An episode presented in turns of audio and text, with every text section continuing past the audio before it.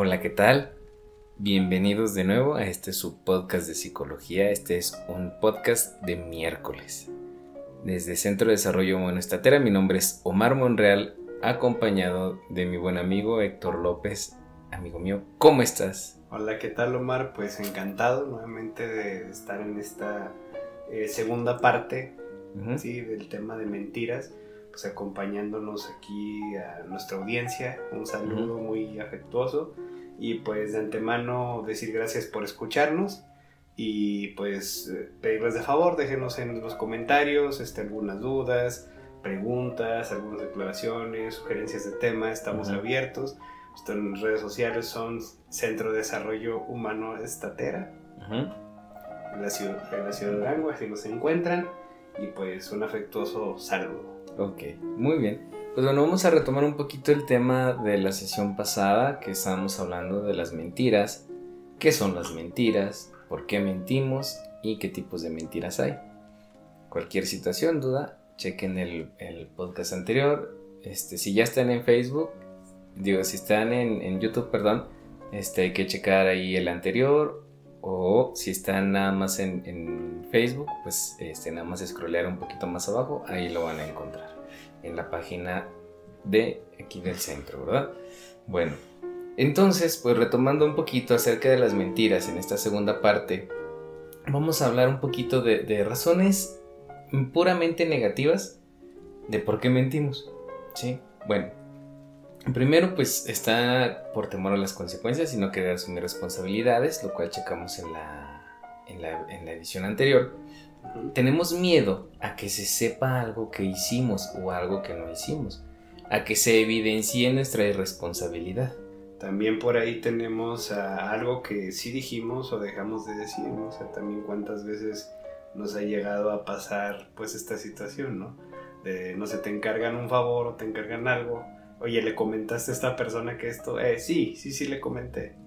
Ajá, o el típico de, no, hace como hace mucho, hace como dos semanas que tú dijiste que sí íbamos a ir a este lugar. No, yo no dije eso. No, sí, sí dijiste. No, no, yo no dije eso. Es común. Es común. Son, son, son, típico. Del, cotidiano.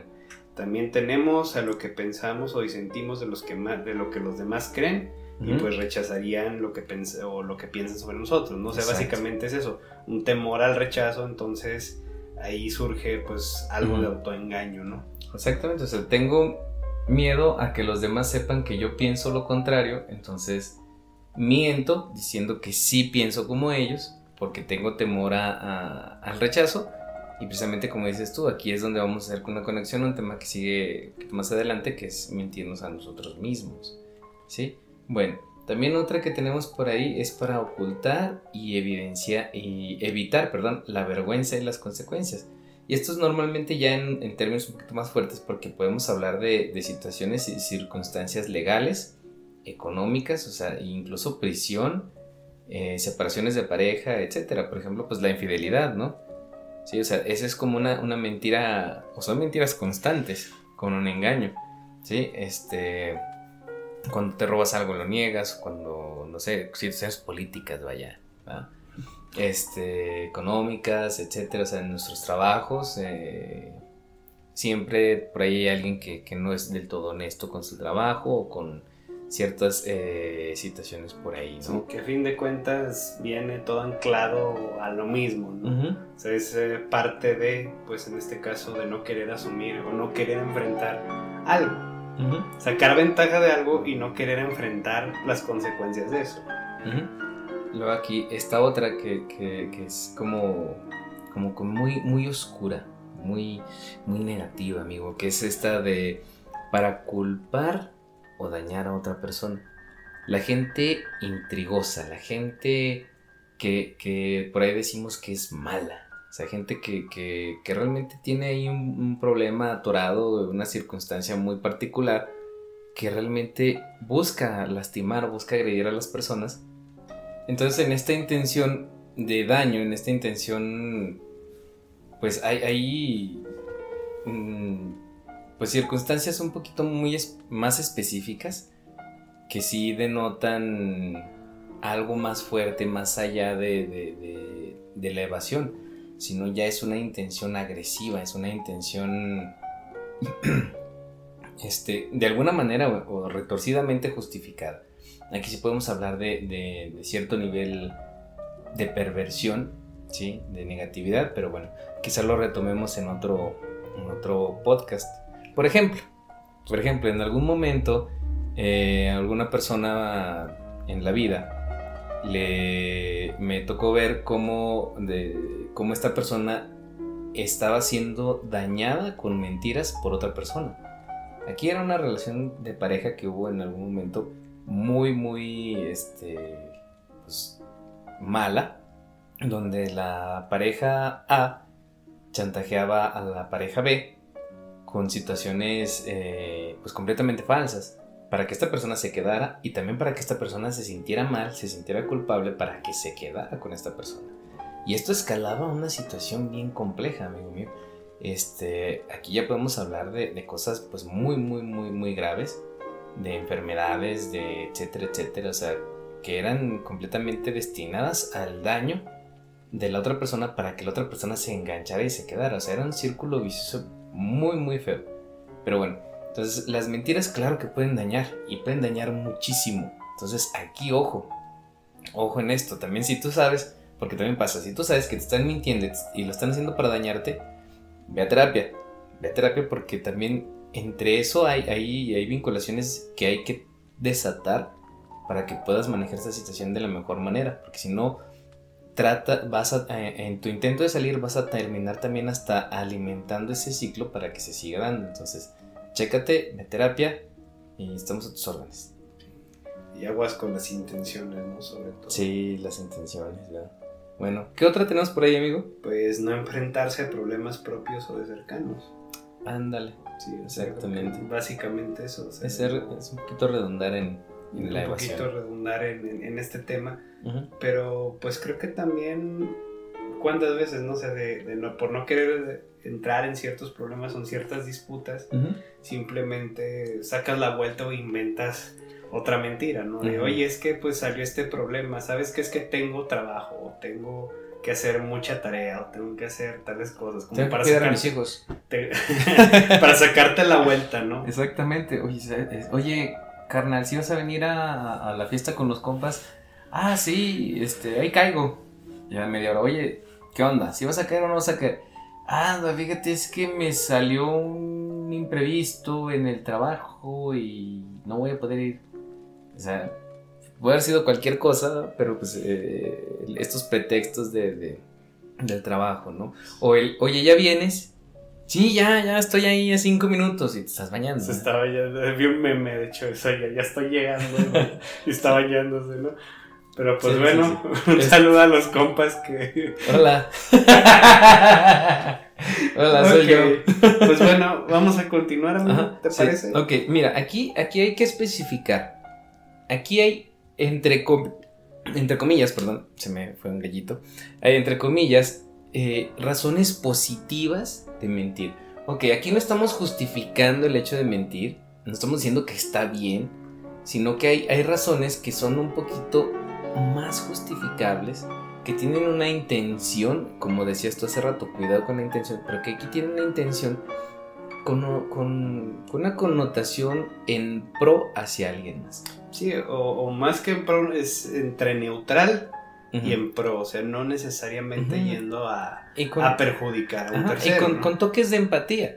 Por ejemplo, una de las primeras razones de estas mentiras, entre comillas, aclaro positivas, es ayudar a alguien. O sea, por ejemplo, tú tienes tus, chocorroles y te comes uno. Y uno de tus compas, pues no ha comido. Y, tu compa, pues no te lo pide, ni nada, pero tú sabes que tu compa no ha comido. O sea, es que Héctor, ten, te comparto. Y tú me dices, oye, no, pues no, carnal, esto es tuyo, no, no te preocupes, yo al rato como en mi casa. No, no, no te apures, yo ya me llené. ¿sí? Y cuando realmente pues yo me estaba antojando, yo estaba tratando de, de, ya te de comer bien, de comerte los dos. De, comer unos pingüinos, güey. Entonces, este, este tipo de cosas.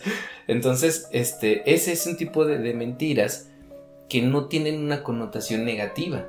No estamos diciendo que sea positiva del todo, pero no, no hay daño, sino al contrario, es como una intención de ayuda. ¿sí? O sea, ¿por qué es mentira? Porque no es decir una verdad, ¿sí? Y porque es poner otras palabras que no son este, lo que realmente es. Sí, o sea, este ejemplo quizás fue muy, este, muy cotidiano, ¿no? Todo nos ha pasado, pero aquí hay que entender que lo que está de por medio es la empatía. Exacto. Sí, entonces, si está enfocado en ayudar a alguien, o sea, que realmente lo necesita, pues creo que por, ahí puede ser, ¿no? Exacto. Bueno, eh, ¿me comentas la otra, por favor, amigo? Tenemos eh, halagar, alegrar o intentar hacer feliz al otro, ¿no? Ah. Qué bonito, ¿no? Sí. Que no es necesariamente mentir, aunque no sé si... Es cuestión de perspectiva, ¿no? Por ejemplo, o sea, sabes que tienes a un sobrino, un primo, un amigo que tiene la autoestima baja eh, respecto a su físico, por ejemplo. Este, y el vato se siente pues mal porque pues no es del agrado de, las personas o de la sociedad, lo que sea. Entonces tú le dices, oye vato, pues no, o sea, te ves bien, o sea, tienes estilo, este, pues, o sea, como quiera, este, sí la armas, ¿no? O sea, no, no hay broncas, o sea, no te estreses por eso. Que a lo mejor y, no se ven muy bien, o sea, que tú sabes que puede tener dificultades en, en, en, la sociedad combinadas con su, con su baja autoestima. Pero, por ejemplo, pone una persona que le ayudas a subirse la autoestima, la autoestima le, le da para abrir pedazos la, la sociedad e imponerse, ¿no? Pero en este tipo de situaciones, o como un halago también ayuda y cambia. Y a lo mejor no, no es lo que piensas, ¿verdad? No es lo que piensas, pero sabes que eso le ayuda a esta persona y se lo dices. Este, por ejemplo, cuando te casas, vato, y, y, tu esposa no sabía cocinar, y de repente te cocinó un pastel de tres chocolates y no te gustaba el chocolate. Y te comes un pedazo y le dices, mmm, qué rico te quedó el pastel de chocolate. ¿Quieres otro peso? No, no, no, quiero que me dure. ¿Sabes? O sea, en el halago a esta persona de que le quedó rico, o sea, no le vas a decir, oye, ¿sabes qué? No me gusta, oye, ¿sabes qué? Este, sabe, sabe a, miércoles, ¿no? Entonces, simplemente, pues le vas a decir, oye, este, gracias, está muy rico, ¿no? O sea, también este tipo de, de, de, mentiras, ¿no? O sea, no estamos diciendo que sean malas, tampoco estamos diciendo que sean buenas, pero que tienen una intención que no es de dañar, que es a lo mejor de favorecer. Sí, y yo creo que aquí el aspecto importante es no abusar de esto, ¿no? Porque si no puede jugar mucho en, tu contra, ¿no? Sí. en el sentido de que no eres sincero, la otra persona va a pensar que sí es eh, buena en determinado caso o, sabe hacer ciertas cosas y resulta que luego se topa con eh, opiniones totalmente contrarias a la tuya, y entonces tú quedas como pues nada más me, lo dice porque es mi amigo, me lo dice porque es esto, ¿no? Cuando muchos esperamos de ciertos amigos pues una, una postura sincera o una opinión sincera. Entonces aquí lo importante sí es de vez en cuando, pero no abusar tampoco de eso, ¿no? Porque si no ahí estás haciendo un trabajo que pues depende de la otra persona, ¿no? Depende de la otra persona probar, juzgar por ella misma y tener su criterio. Exactamente, estás haciendo que la persona también se vuelva dependiente de tus halagos, pero bueno, eso ya es otra otro, tema, de miércoles. bueno, entonces está por ahí no dañar o no herir los sentimientos. Eso va muy ligado al anterior. Sí, o sea, ¿por qué le mientes a veces con, un halago o con algo o no le dices a una persona una verdad que sabes que le va a lastimar? Pues por eso, para no lastimarlo. Este, no sé, no, sé, ¿qué, ejemplo se, nos ocurre por ahí, amigo? Eh, pues viene siendo lo mismo, ¿no? O sea, si, si tú le hablas y dices, ¿sabes qué? Es que el pastel no, no es este sabe feo, es el peor pastel que he probado, ¿qué le pusiste? ¿no? Entonces ahí sí la vas a herir, ¿no? El, chiste es, en ese sentido, pues como un punto medio. O sea, también elegir las palabras adecuadas para poder hablar con, con la persona, ¿no? No le vas a decir, pues es que mira, lo que hiciste no sirve o lo hiciste totalmente mal. O sea, puedes decir, ¿sabes qué? encontraste creo que lo mejor que podías, sobre todo en el ejemplo de tu amigo, eh, tienes buen, buen, buena plática, creo que te faltan ciertas cosas a mi punto de vista, claro, puedes pedir más opiniones, pero pues ahí va, ¿no? Exacto. Poniendo un poco de tu cosecha. Fíjate, aquí me, me acuerdo yo de una situación. Eh, eh, yo, yo, yo batallo para que, que me den sorpresas, ¿no? O sea, como que normalmente soy un poquito medio obsesivo en mi observación. Y entonces en algún momento pues llega cierta persona y me dice, tengo un regalo de cumpleaños y la fregada, ¿no? Ok, este, aquí está, lo tomo Y, en cuanto siento la, la, bolsa, siento la caja, ya sé lo que es.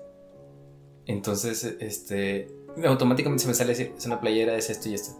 Ah, quién sabe qué. Y pues ya me regañan porque pues, ya dejo de ser sorpresa y porque mi cara no denotó sorpresa, ¿no?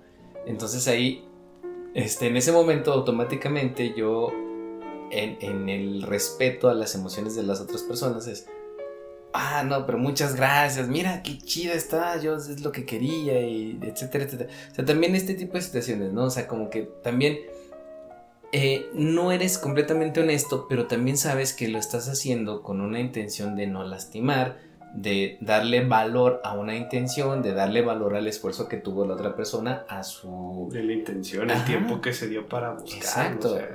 todo eso, ¿no? Entonces ahí como te digo, o sea, pues es no, no abusar también de...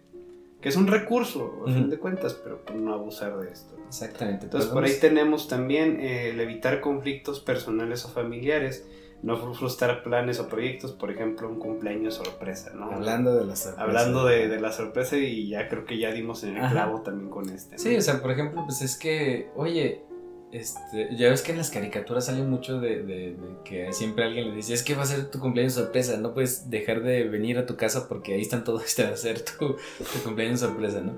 Ah, por ejemplo, yo tengo una, anécdota breve de ahí, saludos Toño. Este,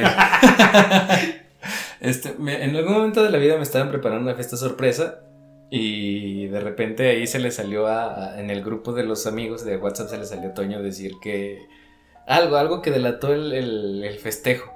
Entonces, pues ya, ya ahí en ese momento ya todo fue evidente para mí, ya sabía cómo iba a estar el cotorreo.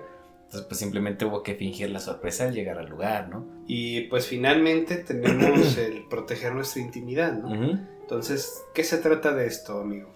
Pues por ejemplo, o sea, si tú estás en la convivencia con tus amigos, estás en el trabajo o con X personas que no son tan cercanas, te preguntan, oye Héctor, ¿Cómo van las cosas ahí en casa? ¿Cómo está tu, mujer? ¿Cómo están tus hijos? O sea, si tú tuviste broncas, tuviste peleas en casa, tuviste diferencias con tus hijos, y tus hijos no te hablan, si te peleaste con, tu esposa, o sea, tú no le vas a decir a cualquier persona, sabes que fíjate que me peleé con, fulana, ¿no? Y, y, está muy enojada porque pues el pastel de chocolate que me preparó, pues la neta sí noto que no me gustó y pues la neta ya se enojó y pues, tuvimos una discusión, ¿no? O sea, es que mis hijos, este les dio diarrea con el pastel de tres chocolates y, pues yo me enojé con, mi esposa y pues la neta pues ya tuvimos una discusión. O sea, no vas a empezar a decir esas cosas, no se las vas a decir a cualquiera. Sí, sí pues son situaciones más en lo privado. Yo creo que pues el proteger nuestras intimidades también muchas veces sacarse la vuelta o sea, de, ciertas cosas que eh, solo con ciertas personas puedes eh, abrirte de una manera más este sencilla, ¿no? Una manera en la que sabes que la otra persona te va a respetar. Pero, por ejemplo, no sé, estás en tu cubículo. Somos psicólogos. Y llega tu compañero de trabajo y te dice, oye, ¿qué onda? ¿Qué, qué tal? Este, ¿Cómo te fue con tu, eh, no sé, tu salida, tu viaje? ¿Qué tal se la pasaron? Ah, no, pues bien. Nada más. Hasta ahí. Ajá. Sí, pero pues, por ejemplo, si es, eh, por ejemplo, tu terapeuta. Oye, este, ¿y cómo te fue con el viaje familiar que, que tuviste este fin de semana? ah, pues fíjate que estuvo bien, fíjate que hicimos esto, pero yo me empecé a sentir así por esto, de repente tuvimos una eh, situación, ajá, y de que, mi familia quería este lado, yo quería este, de repente el tiempo, entonces ya al último nos vimos recortados por presupuesto, o sea, ya empiezas a distribuir toda la información, pero pues si te pregunta alguien que no le tienes la confianza, alguien que es más, digamos, lo X en tu vida, si le vas a decir, no, bien, bien, estuvo chido, nos pasamos a todo dar ¿sabes qué? Y se acabó. Entonces, bueno, hasta ahí dejamos estas, estas eh, razones no negativas, tampoco directamente positivas de por qué mentimos. ¿Sí? Ahora vamos a checar algunos de los aspectos demostrativos de las personas que suelen mentir. ¿sí? Bueno, primero antes que nada, pues es para mentir es la negación. Tú cachas a alguien que está mintiendo ¿qué va a hacer primero? Te va a negar, ¿verdad? Este, oye, ¿tú robaste el dinero y lo metiste en estas bolsas eh, en tu saco? No, no, no, yo no. Oye, ¿tú te comiste el gansito de tu hermana que estaba en el refri? No. Oye, ¿tú este, tú limpiaste la mesa cuando no debes de limpiarla porque ahí tiene unos papeles? no. No, no, no, no, no, no, no. Bueno, sí. o sea, ese tipo de cosas, ¿no? Sí, es básicamente, pues, un recurso utilizar para salirte de cualquier el, básico. situación, ¿no? Yo no lo hice. Niégalo. La, negación, y ahí es donde creo que muchas veces eh, hablamos la sesión pasada de algunos, este, mm. eh, como tips para identificar una mentira. En, lo físico, en, en, lo físico y sobre todo en la continuidad del, del discurso, cuando alguien dice no, y piensa en algo que decir, probablemente, digo, no es la regla, pero probablemente está inventando o está agregándole algo Está jalando recursos para hacer más eh, específica su mentira, pero eso también es, lo paradojal que la vuelve más evidente. Y bueno, pues tenemos en un segundo aspecto minimizar, ¿no? O sea, como típico ejemplo. ¿Y cuál es la diferencia? ¿Para, ¿Por qué tanto escándalo para esto? Y pues sí, así como mencionas, en ese sentido, reducirlo o hacerlo menos importante para que pierda validez, ¿verdad? Sí, sí, sí, y esto tiene que verse mucho, por ejemplo, con los niños, ¿no? O sea, ¿por qué lloras? Nada más lloras por esto. ¿Por qué haces tanto ruido pues, por tal, tal situación, ¿no? O sea, porque no te pones en sus, en sus zapatos. Entonces aquí ahora estamos hablando incluso de una ausencia de empatía. Cuando minimizas a alguien o minimizas un argumento, una situación, pues es una ausencia de que tú no, no estás realmente poniéndote en el lugar de esa persona. Exactamente. Entonces, pues sí, no, no te interesa y no deja de ser también una agresión, ¿verdad? Racionalizar y justificarse. La favorita de muchos. Exactamente, o sea, cuando empezamos a, a justificar de manera lo más argumentativo posible por qué dijimos una mentira o, lo, o argumentar la mentira que estamos diciendo decir este tal, tal, tal, tal, tal cosa y que al cabo todo el mundo lo hace. O decir, no, y yo por esto, por esto, por esto. Y es que tú me hiciste que yo tuviera que hacer esto, por esto, esto y esto y esto y esto. Y normalmente, pues es que es lo que se espera de una persona, así, así, así, así, así, así, así, ¿verdad? O sea, toda la argumentación de por qué estoy mintiendo y así, ¿no? Este, total. Otra, otra por ahí que es este, también muy típica, ¿verdad, amigo? Y aquí también tenemos el distanciarse, que es pues referirnos a nosotros mismos en tercera persona, o sea, vernos fuera de, pues, de, la situación o del problema. Exactamente, o sea, por ejemplo, también cómo, cómo este especie de mecanismo defensivo que hace que las personas que están mintiendo se alejen de las personas a las que les mintieron. ¿Por qué? Porque si yo estoy suficientemente cerca de la persona a la que le mentí, puede descubrir que le mentí. ¿Sí? Entonces, por eso mejor me retiro, porque si estoy cerca se va a dar cuenta, porque no tengo los elementos suficientes como para sostener esta, entre comillas, mentira, ¿verdad? Ok. Bueno, entonces, ¿qué otra? Esta también, anda, esta, esta está muy, muy particular. Ok. Controlar la situación, sobre todo las señales de nerviosismo, o sea, esta, esta, esta está conectada con la que vimos la, eh, la Trato de controlar todo cuando estoy mintiendo y controlarme a mí mismo. Y me controlo tanto que hago evidente que algo está mal. Controlo mi respiración, controlo mi mirada. Te, te miento viéndote directamente a los ojos. Estoy tranquilo. ¿sí? Estoy usando palabras muy, muy elevadas en léxico. Muy, rimbombante. Exactamente. Entonces estoy este, tratando de tener control en mi respiración, control de mi argumento Sí, en esta, sobre todo, ser más lento cuando hablo y tratar de tratar de no cometer errores, pero también a la vez eso, eso se, se contrapea y a veces hasta comete uno más errores, ¿sí? Entonces tratar de controlar todo lo que está pasando mientras estoy mintiendo. O después de que mentí, ¿verdad? Tratar de checar cómo, cómo, tratar de conectar elementos para que fundamenten la mentira, ¿verdad? Entonces, son estas de las conductas más habituales que podemos ver en una persona que, miente. Bueno, atacar al otro, ese también faltó. ¿Me, puedes platicar un poquito de ese, no? Pues atacar al otro, o sea, tenemos que ver aquí la, intención, ¿no? Pues es un indicador de culpabilidad, donde ya una cierta parte de ti te está delatando, pues por la culpa que puedes llegar a sentir por, el problema, ¿no? Eh, también bajo presión perder el control más fácilmente ¿no? Empezar a atacar por otras cosas fuera del argumento del problema en sí. Es que tú siempre haces esto, oye, pero estamos hablando de esta cosa. Pero tú, tú, tú eres así y tú haces esto.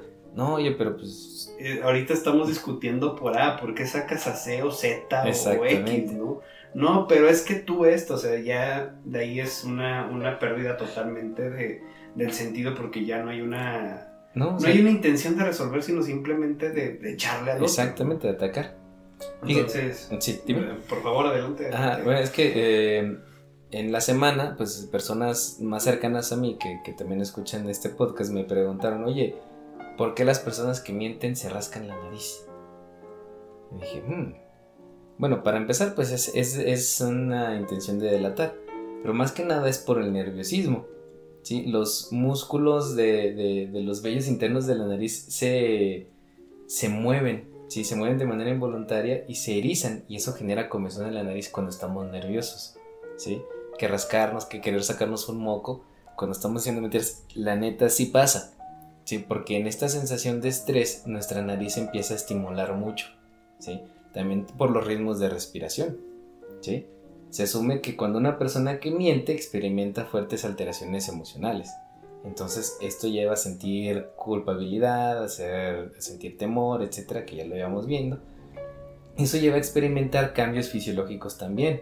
Puede ser este, sudoración, puede ser este temblor, puede ser el aumento de, la respiración o, respiraciones fuertes, ¿sí?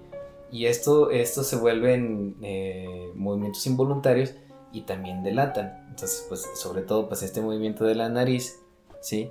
También funciona. Y también la parte de jalar la atención de la persona que te está viendo, que te está escuchando, jalarla a otra parte. Por ejemplo, si tú estás en el discurso necesitas que la atención de la persona que te está viendo se jale hacia otro punto. Entonces haces más movimiento corporal en algún momento, no siempre, porque a veces también hay personas que detienen el movimiento corporal constantemente, pero cuando jalamos una atención de otro lugar, hacemos movimiento.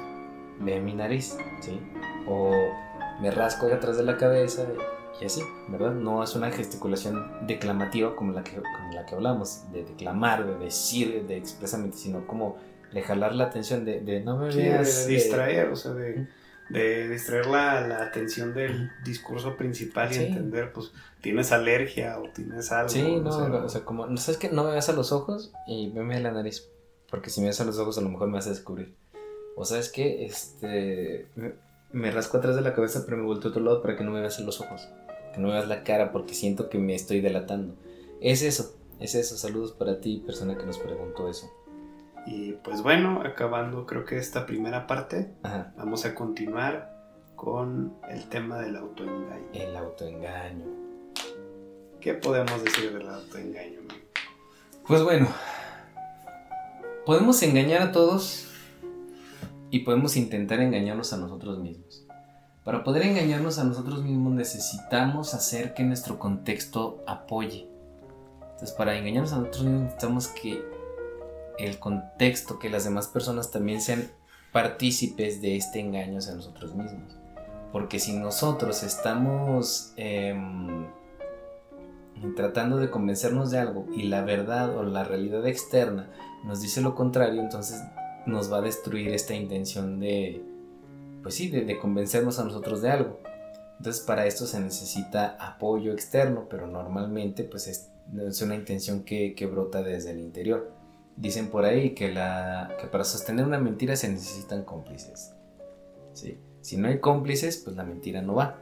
Ya salvo cuando hay un grado muy elevado de, de obsesión y también podemos hablar incluso de patología de las personas que se mienten a ellos mismos, pues ahí ya no necesitan apoyo exterior, sino simplemente mientras ellos se lo estén negando, para ellos es suficiente.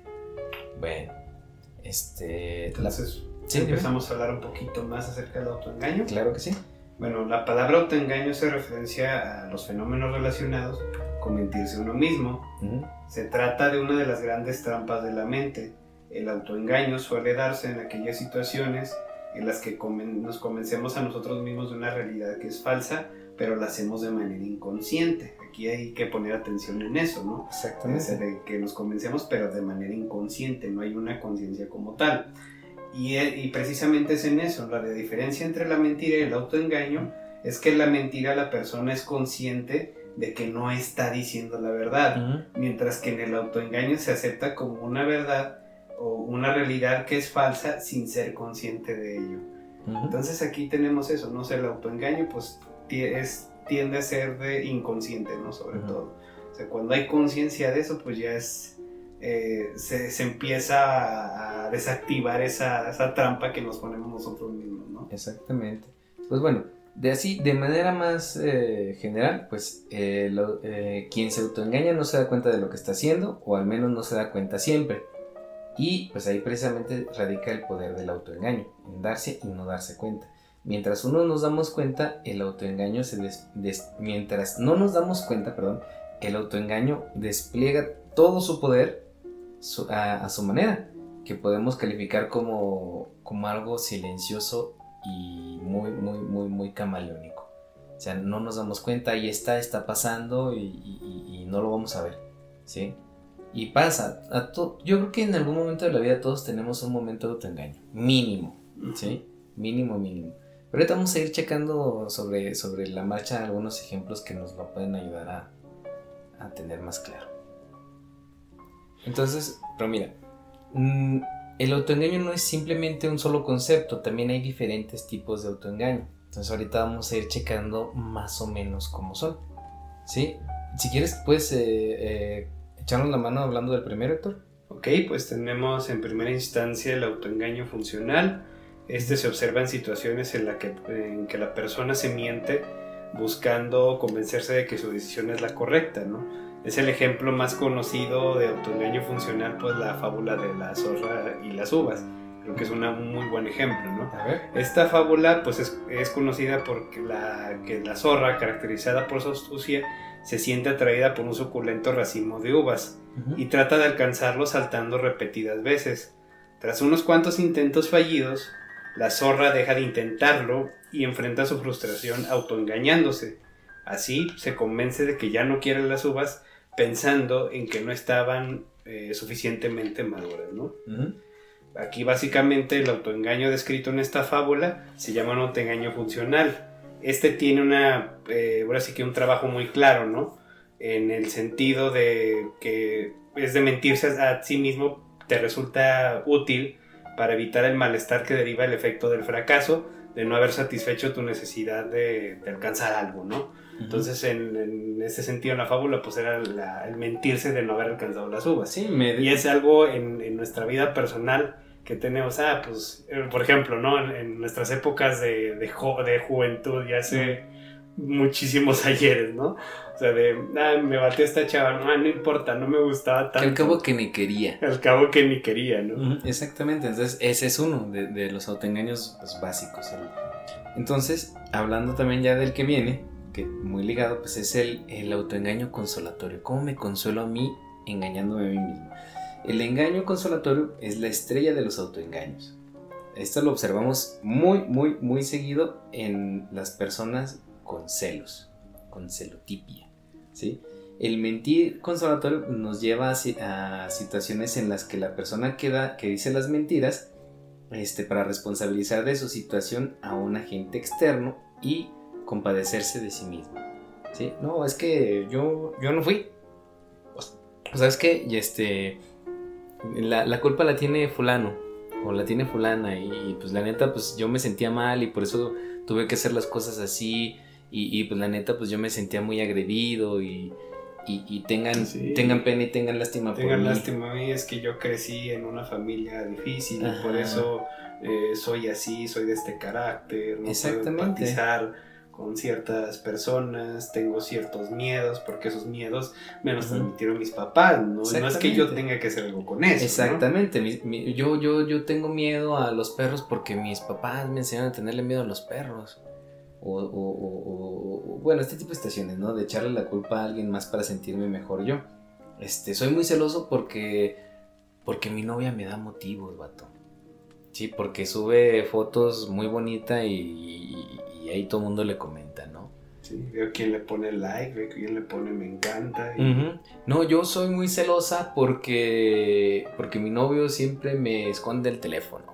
Y, si algo esconde es porque este, algo trae, ¿no? Sí, ¿cómo, ¿cómo, va ese dicho, no?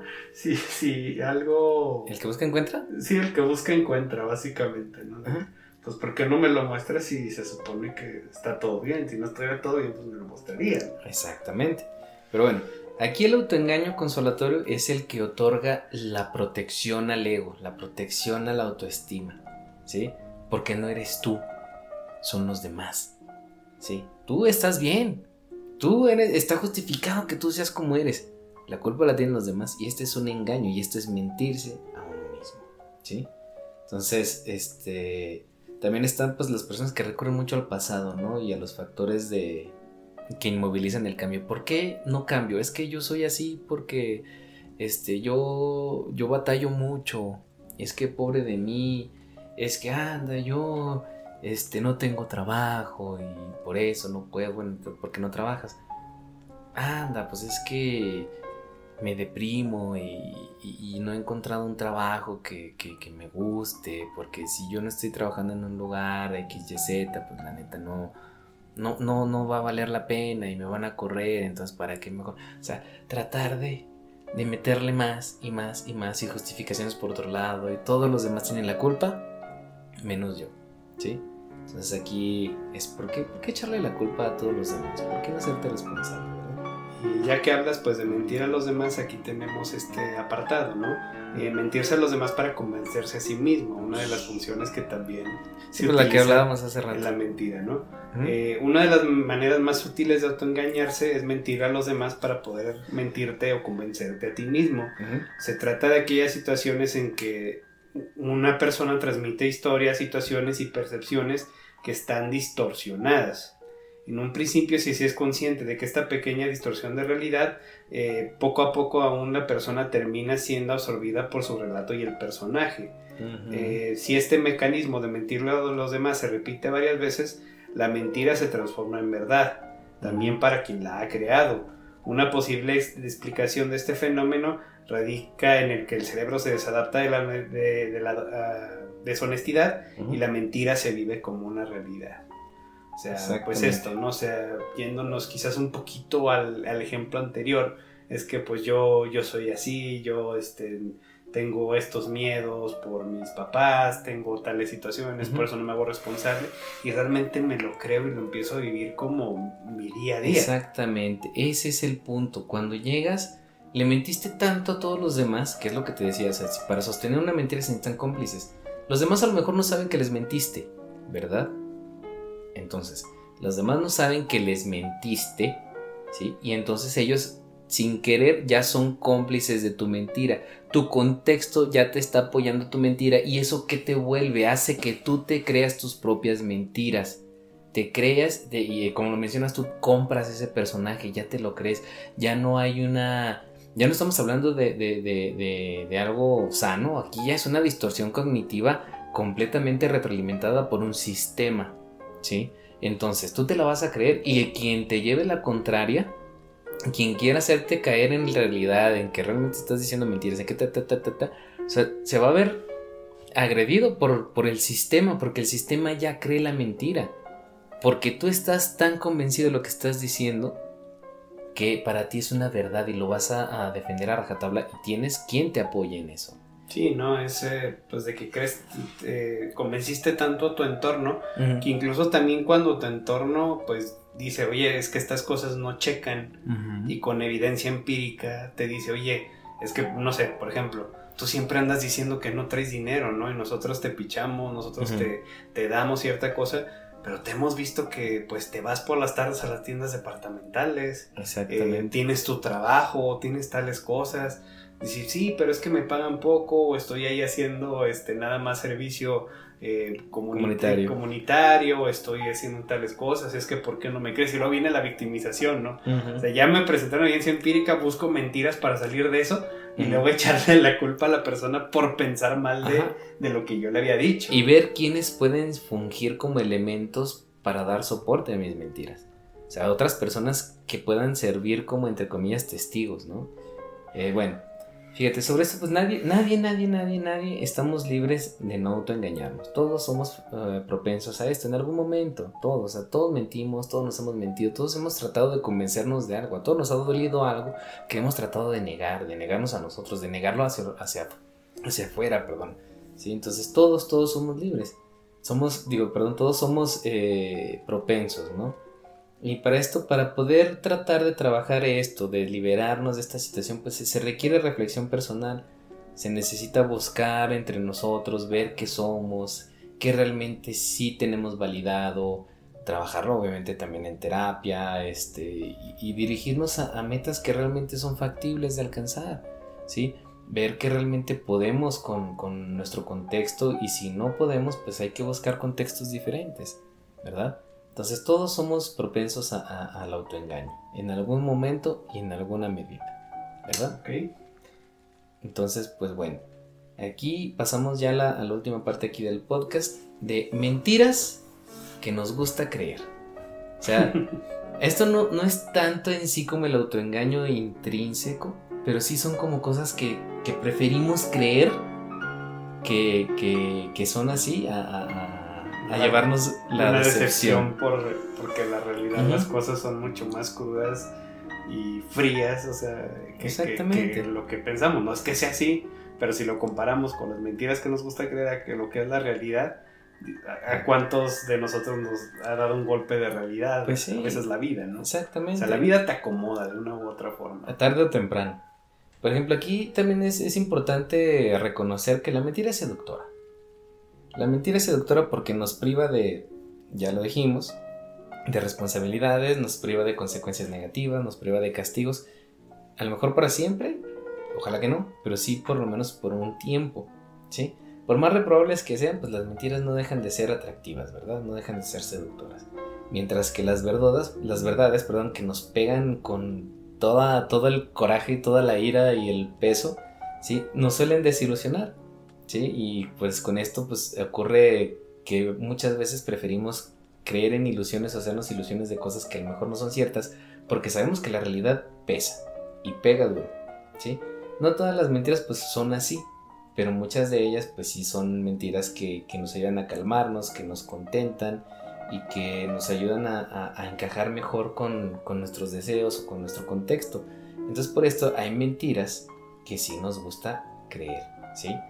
Que sabemos que son mentiras y nos detenemos un, momento a, pensar, sabemos que no es real, pero que preferimos creerlo a aceptar la realidad. Estas son de las más, eh, más, usuales, más atractivas, más usuales, más normales. Esta, esta es una que, que, yo a veces trabajo aquí eh, con algunos pacientes que dice, si explotas de ira o si explotas de emociones, estás vivo. Pues claro que no. Esta es esta como la primera, pues nos gusta creer que, se trata de algo muy, muy normal, ¿sí? Porque se dice que sentir ira te envenena y que la mejor forma de que esto no ocurra, pues es darle rienda suelta, sin sacar el enojo. Se supone que cuando tú gritas y hagas añicos cosas o rompas este, mm, algo, un objeto, eh, digas groserías, este, no sé, hagas alguna intención destructiva, pues eso te hace sentir mejor. Y pues realmente no, eso nada más está dejando que seas agresivo, está dejando que lastimes, que hagas daño, que incluso te hagas daño a ti y eso no te va no te va a hacer sentir mejor, sino que te va a llevar a que vuelvas a repetir esas situaciones y que al último pueda ir a una escalada, porque normalmente las explosiones suelen escalar, ¿sí? Y al último que vas a terminar agrediendo a una persona? No, no y no. No puedes sentirte vivo, no busques sentirte vivo, sentirte mejor explotando con emociones negativas. Sí, y, no dudo que haya una sensación de alivio, ¿no? Pues después de una tensión eh, muy fuerte viene un grado de relajación también importante. Por eso quizás es lo que da sensación de alivio, pero emocionalmente, eh, salvo un desahogo, no creo que pueda generar realmente un cambio importante, ¿no? Más bien es, me desahogué en el momento de lo que sentía, pero pues a lo mejor otra cosa me hace enojar y vuelvo a las andadas, ¿no? Entonces es un recurso que es muy cansado, ¿no? Exacto, entonces realmente esa es una mentira que nos gustaría creer, pero no, no es así, no la crees. Pasamos a, la, siguiente. Esta, ah, cuánto no la hemos escuchado, ¿no? Es que yo soy de carácter fuerte, ¿no? Ah, carácter fuerte, mis... Psicología. Mis... Lo que sea. Continúa, amigo. Este... Esto es absolutamente falso, ¿no? Lo de carácter fuerte. La ira es adictiva y produce escalada, como bien mencionas, Su manifestación sin control te introduce un círculo que la alimenta. Esto quiere decir que si no aprendes a controlar los enfados, cada vez serás más propenso a sentirlos, lo que a su vez hará que en ocasiones siguientes ejercer el autocontrol te cueste más. Puede comenzar con gritos y con el tiempo hacer que una persona termine en un hospital. La ira se libera con relajación, no con manifestaciones descontroladas en un entorno sensible de sufrir daños. Y aquí creo que falta lo que tú bien mencionaste, ¿no? Y quisiera ser un poquito más, este, un poquito más conciso en esto, ¿no? O sea, el, el, daño a ti mismo que implica esto, ¿no? O sea, porque no sé, puedes dañar, puedes este, romper cosas, puedes este, sacar esto porque es de carácter fuerte, puedes este, hablar fuerte con otras personas, pero creo que aquí lo que permea sobre todo es el daño que te estás haciendo a ti mismo. Exactamente. dejándote en último lugar, no reconociéndote, una capacidad de autocontrol pues prácticamente o muy precaria o nula. Entonces, aquí tiene que ver eso, o sea, cuántas veces a lo mejor el enojo ha hecho que, que hagas ser una persona que tú no quieres ser. Exacto. Y eso te duele y eso te va este, mermando y te va quitando. Exacto. Pero fíjate, aquí en la referencia al carácter fuerte, yo le pregunto muchas veces a los pacientes que vienen y dicen, es que yo soy de carácter fuerte. A ver, ¿qué es el carácter fuerte? No, pues es que yo cuando me enojo, pues me enojo feo y quién sabe qué y bla, bla, bla. Y pues no, ahí, a mí me agrada mucho hacerles la aclaración. Un carácter fuerte es un carácter que se controla. Es una persona que tiene control de sus emociones, es una persona que sabe guardarse, que sabe respetar, que en vez de enojo e ira tiene enfado. ¿sí? Estoy enfadado. No es lo mismo tengo ira y estoy enojado y rompo, agredo, a estoy enfadado. Oye, ¿sabes qué, Héctor? Esto que hiciste el otro día me tiene irritado, realmente me siento molesto con esto y no es un buen momento para hablar de esto. ¿Te parecería si hablamos mejor de esto la próxima semana que nos topemos? Porque necesito terminar de digerirlo, ¿no? Y no quiero decir cosas que, que a lo mejor me voy a arrepentir. Eso es carácter fuerte, el autocontrol. Ser soberbio en, tu, cuidado, en tu respeto hacia los demás, ¿no? Ese es el verdadero carácter fuerte. Esto de explotar y de agredir, eso no es fortaleza, eso es debilidad, porque no tienes la fuerza suficiente para controlarte, ¿sí? Eso no es fortaleza, eso es debilidad, eso es que ni siquiera tienes interés para controlarte, ¿sí? Entonces, no, esa es una falacia. Entonces, bueno, la que sigue. ¿Era o no era el amor de mi vida. El amor de la vida. Es otro de los mitos que todo el mundo queremos creer, amigo. Forma parte de, las mentiras que nos gusta creer y que nos reconfortan, que contribuyen a una visión este, bonita del mundo, color rosa. ¿Sí? Pero esto, pues, usualmente es falso. Es falso que haya un amor que encaje por completo y que por eso mismo sea el amor de mi vida. con esta elección pues se supone una serie de renuncias. Si tú vas a escoger a alguien, si esa persona es el amor de tu vida, pero pues, realmente escoges, eh, reconoces sus defectos, reconoces sus limitantes, reconoces las tuyas con respecto a esa persona. Y pues realmente no, no es que esta persona es el amor de mi vida y por eso voy a ser feliz. No, sino esta persona a lo mejor sí es el amor de mi vida en un sentido más real, es una persona con la que me voy a dedicar a esforzarme, que sé que, que, la riega aquí, que la riega acá y, lo acepto. O sabes que yo la riego acá, yo, yo, y la otra persona la riega, la riega acá, la riega acá y también se acepta. entonces eso es lo más cercano al amor de la vida que vamos a tener, no este eh, tórrido romance de, de la princesita rosa y el príncipe azul, ¿no? O sea, que encajan perfectamente. No, no se debe de encajar, se debe de compartir, no de encajar. Encajar es una fusión donde se pierden este voluntades y se pierden ajá, se pierde individualidad. Eh, objetivos exacto. entonces no fusionar y encajar no. O sea por una simple pregunta no a lo mejor este es el amor de mi vida lo conseguí y ahora qué hago y caes en una crisis existencial porque tu objetivo era el amor de estar con esa persona que, que, tú querías que, que tú crees o querías que era la indicada. ¿no? Sí, aquí más que, que, por ejemplo, aquí más que el amor de la vida es el amor perfecto. Pues bueno, el amor perfecto no existe. ¿Sí? No existe un amor perfecto. Existe lo funcional, lo bello, un amor hermoso que puedes construir día a día con tu pareja, sí, eso sí existe, pero en perfección algo que nunca va a haber problemas, que nunca va a haber discusiones, no, porque es parte de, ¿sí? Entonces un amor perfecto que, que no necesite mantenimiento, pues tampoco, todo el amor necesita mantenimiento, ¿sí? El, el amor las relaciones de pareja son trabajo diario, incluso no nada más el amor de pareja, el amor con los hijos también es trabajo diario, ¿verdad? Entonces podemos decir que los amores son imperfectos, un amor podrá cubrir lo que no cubre otro, pero a su vez también deja al descubierto las partes que el anterior no cubría. Entonces no hay un amor completo, no hay un amor perfecto, simplemente hay amor que puede ser bello y hay amor que no es para nada bello, ¿verdad? Entonces, pues bueno, esa es otra mentira que nos gusta creer. Mm, ¿Nos ayudas con, con la otra, amigo doctor? Claro, en esta otra mentira tenemos el que puedes lograr todo aquello que te propongan, ¿no? O sea, sobre todo esto que hemos escuchado incansables veces en programas de televisión, en revistas, en, radio, o sea, de que solo depende de ti, o sea, las condiciones están para que tú logres todo lo que te propongan, ¿no? Y pues más que nada la realidad de la vida es eso, o sea, que no siempre logramos todo lo que nos proponemos aunque pongamos mucho empeño en ello o le dediquemos eh, todo nuestro tiempo para poder conseguirlo, podemos desearlo con toda el alma, trabajar sin descanso, pero no siempre lo tenemos, ¿no?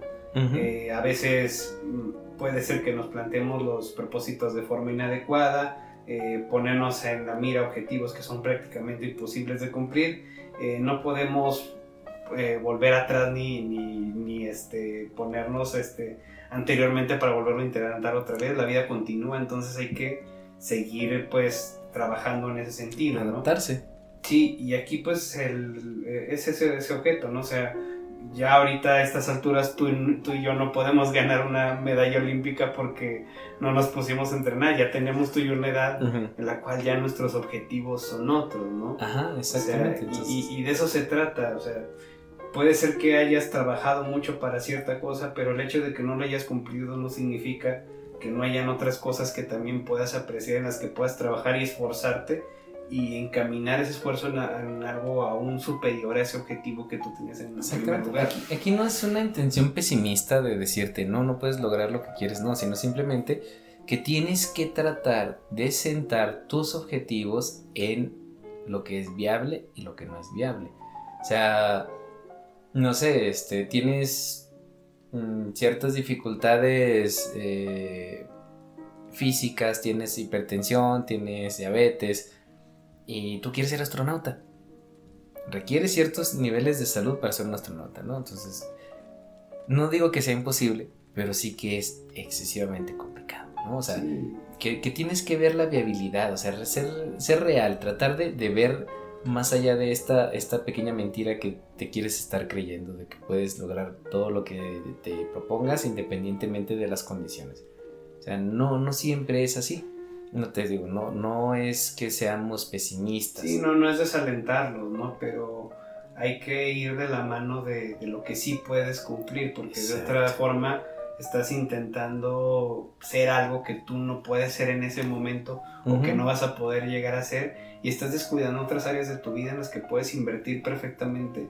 Incluso, incluso que te sí, incluso que te dé el mismo grado o mayor satisfacción del que supuestamente tú piensas que te daría eh, concluir este objetivo que tú te planteaste.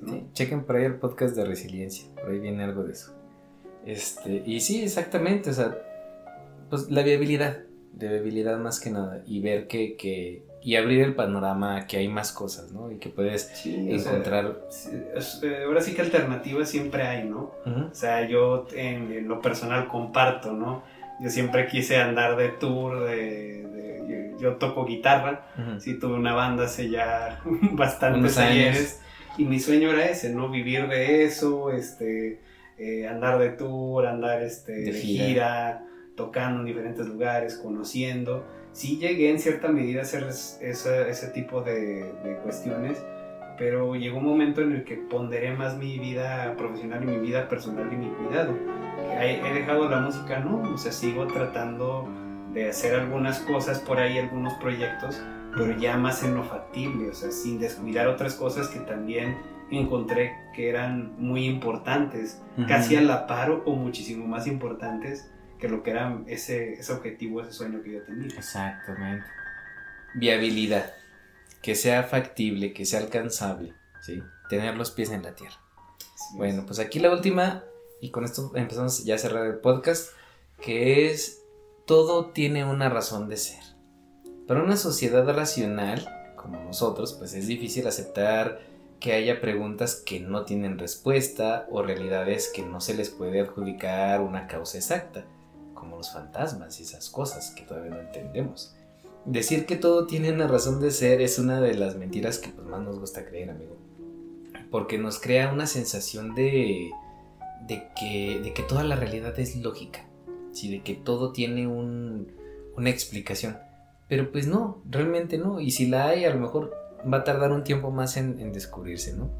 La verdad es que la razón de ser o el sentido de las cosas es algo que cada uno le adjudica o deja de adjudicar en función de lo que sentimos y lo que creemos, ¿sí? Porque eh, me, me, me tardé dos años en titularme? Ah, porque tenía que aprender a trabajar, tenía que aprender a valorar que yo tenía que ser un mejor psicólogo y bla, bla, bla, bla, bla. ¿Por qué, este, no sé, por qué dejé de tener mi banda de música? Ah, pues porque a lo mejor mi futuro estaba en elevar un centro terapéutico súper chido con mi compañero Omar Monreal y así. O sea, la razón de ser es la que le vamos a dar nosotros. No todo tiene una razón lógica y, científica o, completamente viable para toda la humanidad, sino que la, razón de todo se la vamos a dar nosotros y a lo mejor no se la vamos a dar para siempre. A lo mejor, ah, es que esta no era la razón, a lo mejor la razón era esta otra. ¿sí? No todo tiene una razón. Vamos acomodándose, ¿no? nosotros vamos interpretando y acomodando los sucesos de nuestra vida eh, pues, a manera de crecimiento personal. Exactamente, y le vamos a ir metiendo lo que necesitamos meterle, porque esa es la, la, subjetividad que podemos manejar, es la ambigüedad que podemos manejar con nosotros mismos y se lo vamos a dar nosotros. No es una razón para todos, es la razón que yo le doy, ¿sí? Y a nosotros nos gusta creer que es una razón para todos es que a mí me funcionó mucho esto, a mí me funciona mucho pensar así, oye, ve con, con, con tal terapeuta eh, que, hace... Ajá, que, que, hace Reiki o que no digo que Reiki sea malo, al contrario. Este, ve con la terapeuta Gestalt, ve con el ericksoniano ese, ve con... Ve a, ve a, a, a, con, con los cognitivos conductuales, ve acá, o sea, no, no, no, no, no, no hay una, una razón para todos. Hay una razón para ti. Y tú se la das, no se la está dando la vida, se la estás dando tú, porque tú eres el que la necesita. Y también a tus razones de fe, ¿sí? Tú se las das. Entonces, esas también son mentiras ya muy, muy, este, como, como... Muy trabajadas. Ajá, que nos gusta, nos gusta, nos gusta creer que son así. Te digo, no, aquí no es una intención de, decir no, no es cierto a todo, pero sí de aclarar ciertas cosas. Si lo quieres escuchar, si le quieres dar un, valor, pues qué chido. Y si no, no te preocupes, este, la vida te va a poner en tu lugar. la vida te acomoda, ¿no? Y simplemente hagan este ejercicio, ¿no? Eh, un suceso importante que pasó en tu vida. ¿Qué, ¿Qué reflexión tuviste un año? ¿Qué reflexión tuviste tres años después? ¿Qué reflexión tuviste cinco años, diez años después?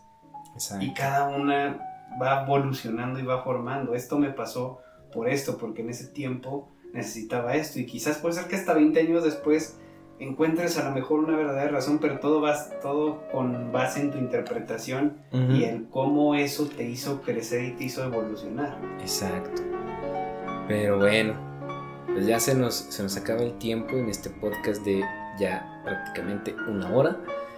Eh, pues nos empezamos a despedir. Aquí pues yo compartirles que realmente mm, en algún momento de mi vida me, las mentiras de alguna persona me llegaron a, afectar bastante. La verdad es que sí. Eh, soy viviente en primera persona de, de cuánto daño pueden causar las mentiras Sí, perdí muchas cosas muy importantes por, por ser lastimado con mentiras y por yo decidir creerlas, ¿no? O sea, no me libero de responsabilidades. Pero sí, este... Si hay un momento en el que tú te das cuenta que no estás siendo honesto, trabájalo, trabájalo. O sea, que hay terapia, o sea, hay, hay mil maneras, no estás solo, ¿sí? Hay, hay maneras de salir de estos bucles que a lo mejor a ti te terminaron de convencer de que estás siendo honesto y que estás diciendo la verdad cuando realmente no. Entonces hay momentos en los que por lo menos te lo pones en duda y cuando lo pones en duda acércate a, alguien que te pueda echar la mano, acércate a la ayuda porque hay personas que sí te quieren, te quieren bien y, se van a ver afectados por las consecuencias que tú estás evitando. Hay otras personas que sí las van a terminar pagando, que las van a, terminar embarrando. Entonces aquí se trata de, de, siempre buscar ser lo mejor que podemos ser, ¿no? De ser honestos, de no decir mentiras, de no lastimar, ¿verdad? Entonces, este, esperemos que, les haya servido, que les haya gustado este podcast en dos partes. Está hecho con mucho cariño, con, con mucha, mucha buena intención para todos ustedes y pues bueno, este, estamos a sus órdenes. Amigo. Pues un fuerte abrazo a todos, gracias por escucharnos y pues creo que resumiste también eh, mi punto también lo que iba a decir entonces, únicamente con una frase que, que, encontramos por ahí nos despedimos, que es de Alexandre Pope y, eh, y, recita lo siguiente, ¿no? Se trata de que el que dice una mentira no sabe qué tarea ha asumido, porque estará obligado a inventar 20 mentiras más para sostener la certeza de esta primera. Exactamente, una mentira nunca viene sola, ¿verdad? Una mentira nunca viene sola y cada mentira tiene su nivel de daño. A veces poquito, a veces mucho, a veces inconmensurable. Entonces... Un abrazo gente, cuídense. Que tengan una excelente semana y hasta la próxima. Próximo miércoles. Hasta el próximo podcast de miércoles. Bye.